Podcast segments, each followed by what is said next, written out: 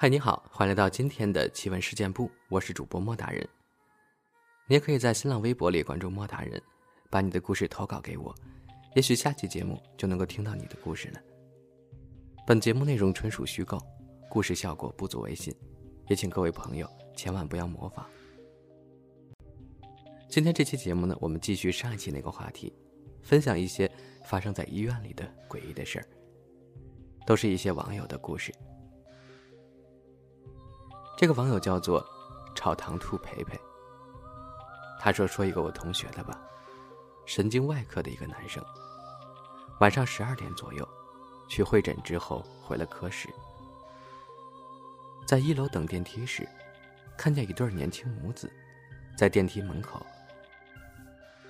同学愣住了，看他们看了很多遍，就是一直不上电梯。他觉得很奇怪。”就从别的电梯上去了。第二天说要查查监控，被大家制止了。大家都说，万一监控里没有人怎么办？其实医院中恐怖的是人心。七十多岁的患者，因为胆道结石黄疸，家人认为七十多岁年龄很大了，自认为手术风险太高。其实老人身体状态还可以。算心脑血管呼吸系统评估之后都还可以的老人，但是他们还是放弃治疗了，出院了。据说不久之后，老人死于梗塞性黄疸。我总觉得是老人的儿女一起杀了他。本来不是复杂的病，硬给拉回了家里。老人的女儿签同意书之前还问我。七十岁是不是在你们科算很老的病人了？是不是有可能下不了手术台？我解释给他说，这年龄不算大，而且老人心肺功能都还可以，手术也不算大手术。但他的儿女们还是坚持不能手术。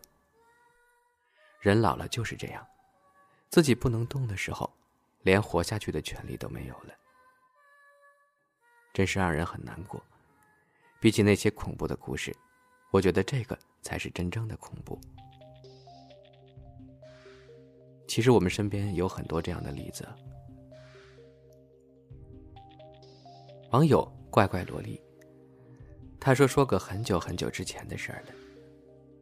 在某大三甲医院实习，电梯很多，等电梯的更多百班下班时，发现常用电梯太难等，决定绕到侧门。去等另一部电梯。值夜班的医生看见了我往那个方向走，就问我干嘛。我自认为很聪明，我说这边有部电梯，很少有人搭乘，应该会比较快吧。他问，确实很少有人知道这儿还有电梯，你是怎么发现的？我得意地说，今儿上班快迟到了，看到有老师往这儿跑。才知道这个角落里有一部电梯。接着，我看到了他欲言又止的表情。正好电梯到了，我道声“老师再见”，就跑了进去。从十七楼缓缓的下降，到了十四楼的时候，门开了，没有人进。我按了关门，往十三楼下降。咣当一声。电梯卡住了，我按急救铃，按电梯电话，但是都没有反应。用手机拨电梯里贴着的求助电话，发现此时我的手机没有信号，居然没有信号了！怎么会没有信号呢？白天上班时明明还在电梯里接了电话呢。接着我就狂敲电梯门，我还喊。有人吗？我被关电梯里了。没有人回应我。想想也是，平时就医务人员知道这儿有一部电梯。现在下班了，谁会听到我的呼救声呢？当时我很害怕，电梯里就我一个人。后来我当然是被解救了出来。第二天上午，老师们八卦说。嘿，听说昨天有个实习生被那部电梯关了，你们知道不？我哀怨的眼神看过去，就是我。结果老师哈哈大笑。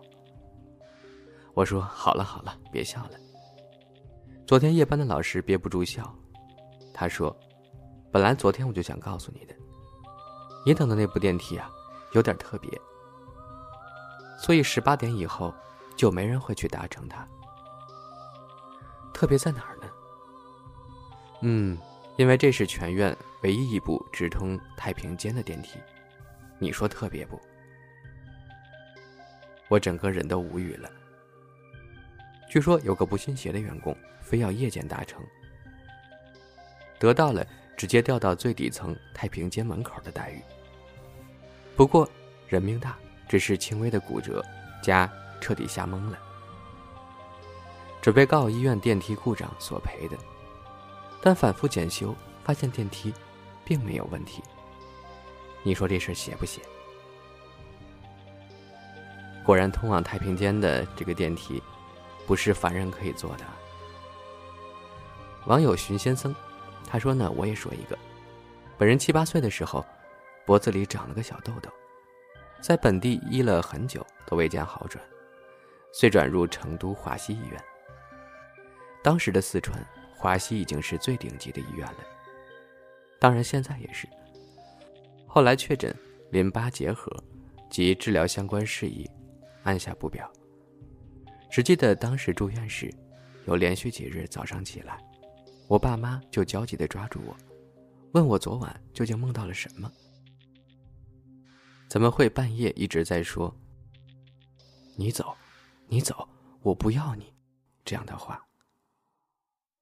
我回忆了半天，恍惚记得梦中是在黑暗的房间里，有人穿着军方的皮靴，说着叽里哇啦听不懂的话，拿着刺刀在杀人。所以说出那种梦话，而且同样的梦连续做了几个晚上。每天那些军人都在梦中杀人，爸妈一时也不知道该怎么办，向医生反映。医生们也都觉得孩童幼稚，纯属无稽之谈而已。我父母也没有刻意的对人张扬。结果后面同病房的一个老爷爷无意间听到了。给了我爸一本佛书，说在我睡着之后，将佛经打开，放置胸前，可保一夜无事。我爸是个公务员，妈妈是医生，本不信鬼神的，可是当时出于无奈，只好按照此法。结果果然一夜平安，从此再也没有梦到杀人的军官了。后来我爸向老爷爷问及此事，老爷爷回答说。那个病床之前睡的，是一位参加过抗日战争的老红军。我应该是不小心进入了他的梦境吧。这个桥段特别像我们之前分享的一个故事啊，就是我自己住的房子的楼上，经历过凶杀案，结果我就经常的进入那个杀手的梦境中。胡明瑞，他说我是一位无神论者。我从来不信什么鬼啊神的，但是我们重症监护室的医床是空着的，永远不收病人，因为这张床比较邪门。一开始没人知道，后来发现这张床上的病人容易出事儿。一个老头心梗后放了支架，交代给病人儿子，二十四小时内尽量别翻身，实在想翻就帮着点儿，千万别让他用劲儿。结果儿子理解成了不能翻身。老头半夜躺累了想翻个身，儿子给摁住不让翻。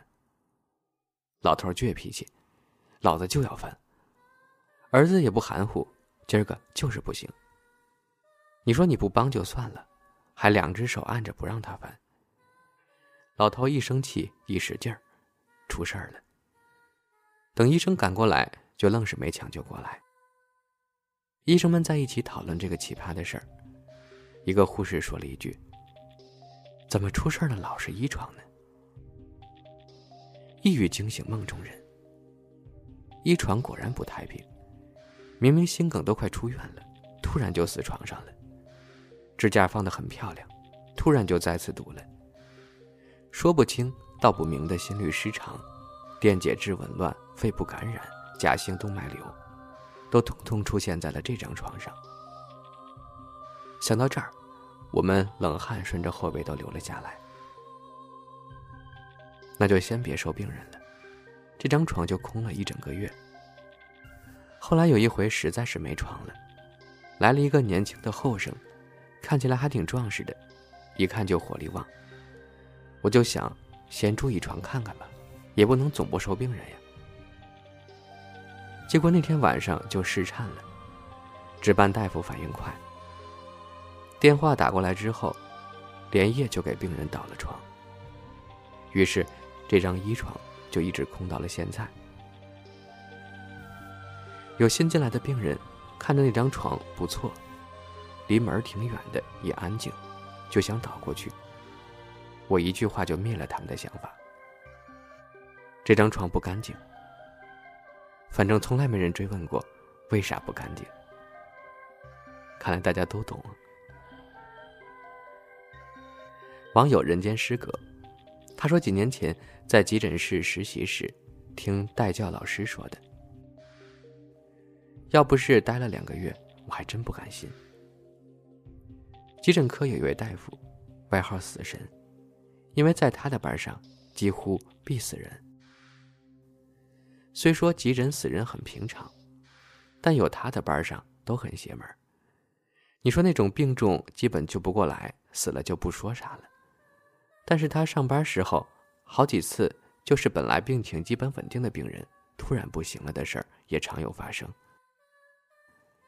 大家老师还讲过，有一次一个病人刚送进来就不行了，正好这位死神下班交班，他还挺高兴，不用算他头上了。然而这个病人呢，非撑着活了三天，非得等到第四天，这个死神上班了，病人咽气了。你说这事儿邪不邪？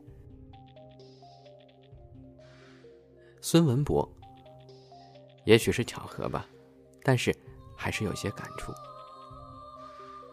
我本科的时候实习于人民医院急诊，抢救一位老年女性患者，她快不行了，我推心电图机到患者床旁等待，准备做最后一张心电图，就是一条直线。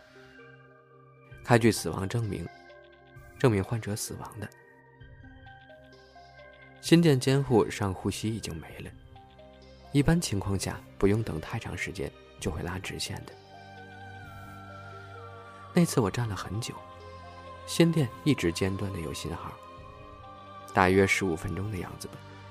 主班的老师过来拍了拍我说：“先回去吧，估计等人呢。”转身就和家属交代了一下，心电平了的话，叫一下我们。接着，大夫就带我回了诊台。大概又过了十分钟吧，抢救室的门被一位中年男子推开了，他朝家属围着的病床小跑过去。主班老师说了句：“嗯，等的人估计来了，你过去吧。”那位先生半跪在床边。伏在病人的身上，哭着喊了一声：“妈！”我亲眼目睹的，他语音刚落，患者的心电图马上就变成一条直线了。说实话，当时我鸡皮疙瘩都起来了，随之一种莫名的感动，鼻子一酸。主班老师过来看了我一眼，淡定的说：“快做图吧。”混吃等死老萝莉。他说，当年刚毕业，被分到神外 ICU 工作，负责一个脑垂体脓肿的八岁小男孩。术后一切顺利，本来不用进 ICU，但是负责医生看他年龄小，就答应他进来观察三天。此为背景。就在小男孩手术前一天。他隔壁床有一个重度颅脑损伤的十八岁女孩去世了。因为女孩身体肿胀，我只能把家属送进来的新衣服剪开，反着套在她身上。听说是女孩生前最爱的一套衣服。然后女孩被送去了太平间。第二天，男孩进来，白天一切正常，但一到晚上，男孩就哭闹着，不愿意睡觉。我们就问他：“怎么了，小弟弟？”他说：“一睡觉就看见一个姐姐，说要带他走。”我就多嘴问了一句：“是个什么样的小姐姐？”